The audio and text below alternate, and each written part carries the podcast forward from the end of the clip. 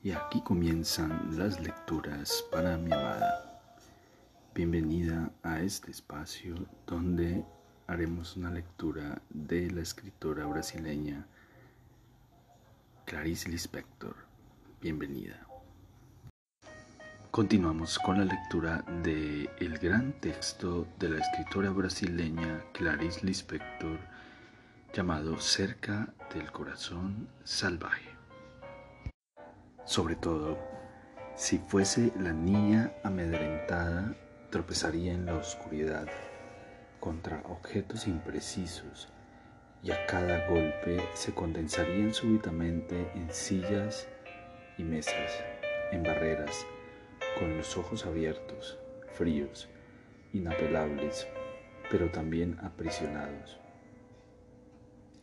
Después del golpe, el dolor la luna desnudando la terraza de cemento, la sed subiendo por el cuerpo como un recuerdo, la quietud profunda en la casa, los tejados vecinos inmóviles y lívidos.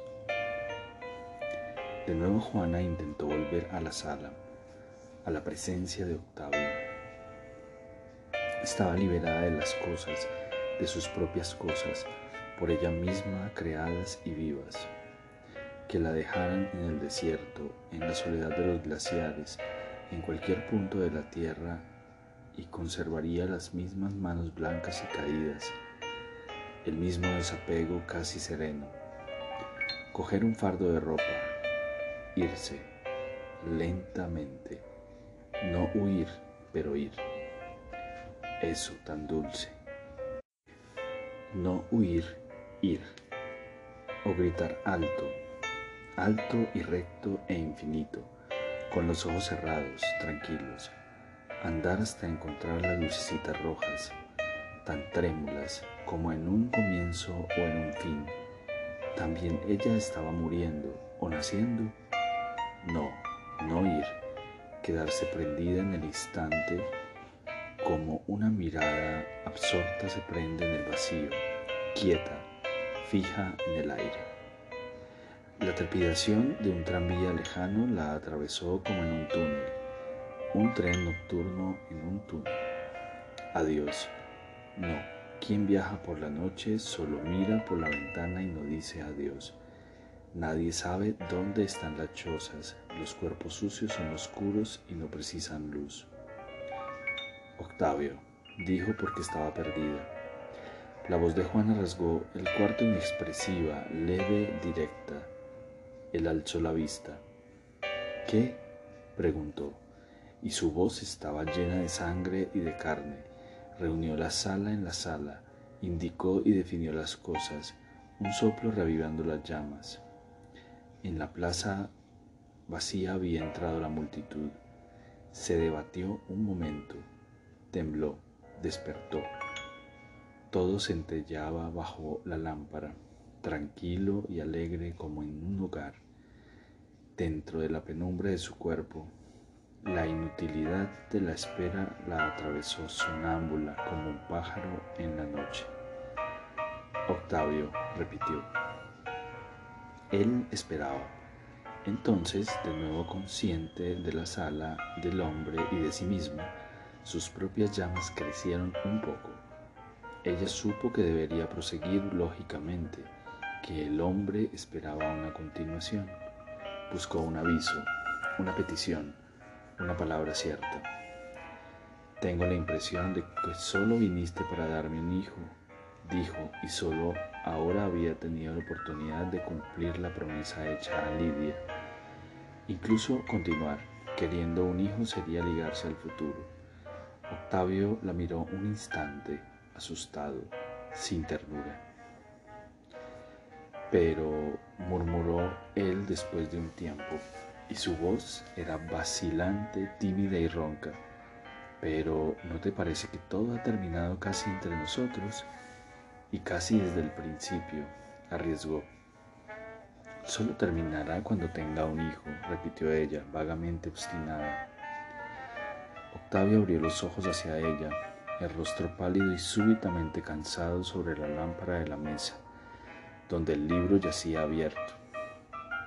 Tal vez un poco forzada la idea, ¿no? Preguntó con ironía. Ella lo notó. Lo que hubo entre nosotros por sí solo no basta. Si aún no te lo he dado todo, tal vez me busques un día y yo, te, y yo sienta tu falta. Mientras que después de un hijo nada nos quedará sino la separación. ¿Y el hijo? indagó él. ¿Cuál va a ser el papel del pobre en todo este sabio acomodo? Oh, él vivirá, respondió. Solo eso, siguió él con su, con sarcasmo. ¿Qué se puede hacer aparte de eso? Ella lanzó la pregunta al aire levemente sin esperar respuesta. Octavio, creyéndola a la espera, a pesar de la timidez y la, de la rabia en obedecerle, concluyó vacilante. Ser feliz, por ejemplo. Juana alzó los ojos y le espió de lejos con sorpresa y cierta alegría. ¿Por qué? Se preguntó Octavio asustado. Se ruborizó como si hubiera dicho una gracia ridícula. Ella lo vio rabioso y encogido en el fondo de la silla, ofendido y aplastado como si le hubieran escupido en la cara. Inmóvil, se inclinó no obstante hacia él, llena de piedad y más que de piedad, apretó los labios confusa, de un amor lleno de lágrimas. Cerró los ojos por un instante, intentando no verlo, no quererlo más. En el fondo aún podría unirse a Octavio, y él ni siquiera imaginaba hasta qué punto. Bastaría tal vez con hablarle sobre sus propios miedos. Por ejemplo, resumiendo en palabras aquella sensación de vergüenza y timidez cuando llamaba al camarero en voz alta. Todos oían y solo él no escuchaba. Ella se echó a reír. A Octavio le gustaría saberlo. También se uniría a él resumiéndole sus ganas de huir cuando se veía entre hombres y mujeres sueños y ella misma no sabía cómo colocarse entre ellos y probar su cuerpo. O tal vez estuviera equivocada y la confesión no los acercase. Del mismo modo que de pequeña imaginaba que si pudiera contarle a alguien el misterio del diccionario, se vincularía para siempre a ese alguien. Así, después de la I era inútil buscar la I. Puntos suspensivos. Hasta la L las letras eran camaradas, dispersas como alubias sobre la mesa de la cocina, pero después de la L se precipitaban serias, compactas y nunca se podía hallar, por ejemplo, una letra fácil como la de la, entre, A entre ellas. Sonrió, abrió los ojos poco a poco y ahora, tranquila, debilitada, ya podía mirarlo cara a cara fríamente.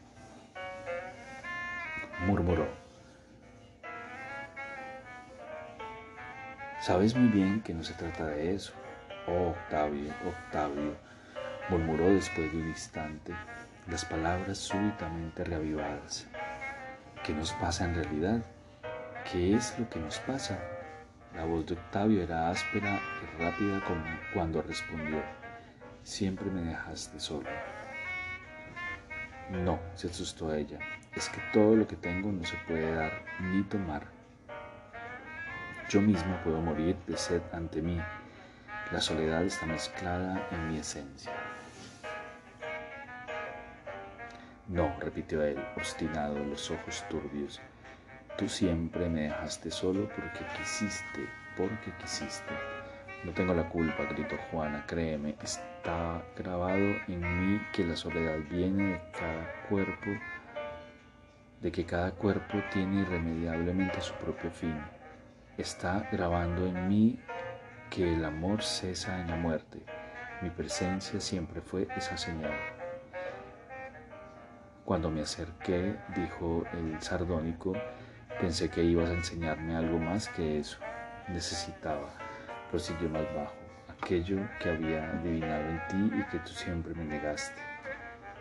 No, no, habló ella frágilmente.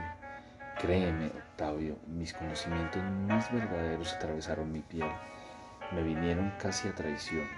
Todo lo que sé no lo aprendí nunca y nunca lo podría enseñar. Se quedaron un momento silenciosos. En un rápido momento, Juana se vio sentada junto a su padre, con un lazo en el cabello, en una sala de espera. El padre despeinado, un poco sucio, sudado, con un aire alegre. Ella sentía el lazo por encima de todas las cosas. Había estado jugando descalza en la tierra y se había calzado los zapatos apresuradamente sin lavarse los pies. Y ahora rechinaban ásperos en su cuero. ¿Cómo, podría, ¿Cómo podía su padre mostrarse tan despreocupado? ¿Cómo se daba cuenta de que los dos eran los más miserables, que nadie los miraba siquiera? Pero ella quería demostrar a todos que seguiría así, que su padre era de ella, que lo protegería, que jamás se lavaría los pies se vio sentada junto a su padre y no sabía lo que había sucedido un instante antes de la cena y un instante después. Solo una sombra y ella se replegó sobre sí oyendo la música de la confusión murmurando en sus profundidades impalpables, ciega. Sin embargo, prosiguió Octavio, tú misma lo has dicho, hay un instante en la alegría de poder que rebasa el miedo a la muerte. Dos personas que viven juntas, continuó más bajo, buscan tal vez alcanzar ese instante. Tú no quisiste. Ella no respondió. Cuando ella no le respondía, él se asustaba, volvía a la niñez, a las personas enfadadas y él obligado a prometer, agradar, lleno de remordimientos. Recordó una antigua culpa en relación con Juana y procuró librarse de ella inmediatamente para que nunca más le, pesara. E incluso sabiendo que iba a hablar fuera de propósito, no pudo contenerse. Tienes razón, Juana. Todo lo que nos llega es materia en bruto, pero no existe nada que escape a la transfiguración. Comenzó e inmediatamente su rostro se crubió de vergüenza. Ante las cejas heridas de Juana, se, forjó, se forzó a continuar. ¿No, ¿No recuerdas que un día me dijiste, el dolor de hoy será mañana tu alegría? Nada existe que escape a la transfiguración. ¿No lo recuerdas? Tal vez no haya sido exactamente así. Lo recuerdo. Bien. En aquel momento no me parecieron sencillas tus palabras. Hasta me enfadé, supongo. Sí, dijo Juana, me dijiste que si tuvieras dolor en el hígado yo vendría a poner a tus pies la misma magnificencia inútil. Sí, sí, fue eso exactamente, dijo Octavio de prisa, asustado. Y tú ni te intimidaste, me pareció. Pero mira, Creo que no te lo conté. Después comprendí que no había riqueza superflua en lo que habías dicho. Creo que jamás te confesé esto. O sí, mira, hasta supongo que en esa frase está la verdad. Nada existe que escape a la transfiguración. Se ruborizó. Tal vez el secreto esté ahí. Tal vez sea eso lo que adiviné en ti. Hay ciertas presencias que permiten la transfiguración. Como ella continuara callada, él se animó de nuevo. Tú prometes demasiado. Todas las posibilidades que ofreces a las personas dentro de ellas mismas con una mirada, no sé. Y del mismo modo que ella no se había mostrado altiva o disminuida cuando él ironizó por primera vez, sobre la magnificencia inútil. Ahora no se regocijaba con la humildad de Octavio. Él la miró de nuevo. No había sabido entrar en contacto con aquella mujer. De nuevo ella lo vencía. Había silencio en la sala y la luz y el vacío reposaban sobre las teclas blancas del piano abierto.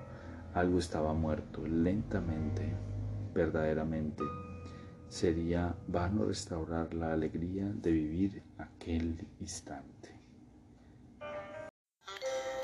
Y aquí terminan las lecturas para mi amada. Espero este episodio haya sido de tu agrado. Te amo, te amo con todo mi ser y todo mi corazón.